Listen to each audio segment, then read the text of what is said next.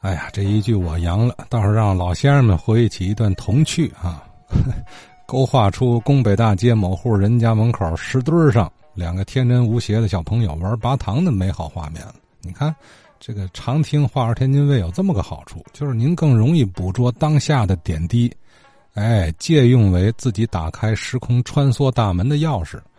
哎，这类穿穿越工具啊，近期杨世山先生觉得货郎的吆喝声和响器声是更有直接的效果。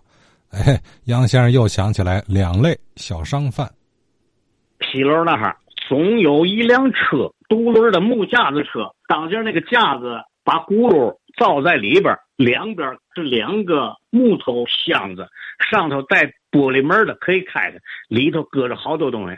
这个人哈不吆喝，摇着一个崩楞鼓，最上头是一个小锣，一摇晃，嘣楞嘣楞嘣楞嘣楞嘣楞嘣楞嘣楞嘣楞嘣楞嘣楞，摇出点儿来，摇出节奏来，把这个车放那儿支好了以后，他说他是卖阳光货的推车的货郎又来了，然后他就隶属他车上那东西，都是家庭妇女最常用的。针头线脑各式各样，大个小个的凳子、绣花针、各种线，那个车上啊就是应有尽有啊。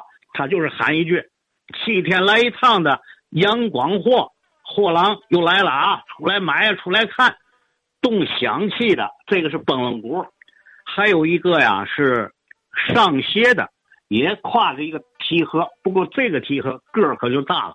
打开那盖儿哈，里头两双鞋、三双鞋。漂漂亮亮，就在那个鞋店里卖着似的，又鼓里又好看。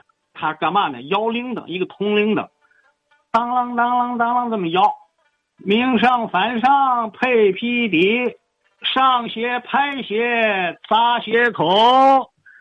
上鞋的老妇又来喽，上鞋的老妇又来喽。这个人姓傅，傅师傅，他都有个小本儿。你看那那前都是家庭妇女呀，自己给孩子们做鞋，但是为了讲究，为了好，或者是有的人手不那么巧，那个鞋帮子开好以后啊，自己在家里研好鞋口，用浆子把那鞋口粘好以后啊，都要交给这个上鞋的老妇，他拿机器把那鞋口研一下，那个就鼓里漂亮。他来到以后哈，有时候你比如张三家。或者是上了鞋，或者是拍了鞋，他到时候给送来了。他在外头喊，他记性看来挺好。他站在门口喊喊几声不出来，他就上门喊：“你们家那个拍的鞋得了啊，来拿。”是烂小本儿还是烂记性啊？上学的老妇，哎，上学的老妇啊，这隔多少年了？七十来年了，杨先生还记得呢。